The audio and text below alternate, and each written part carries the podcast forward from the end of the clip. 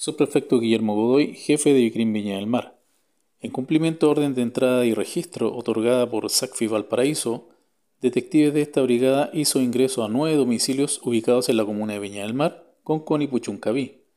En la diligencia se detuvo a cuatro hombres y dos mujeres, todos chilenos y con antecedentes policiales, a quienes se les incautó cocaína base, clorhidrato de cocaína, cannabis, además de tres armas de fuego, munición de diverso calibre y dinero en efectivo.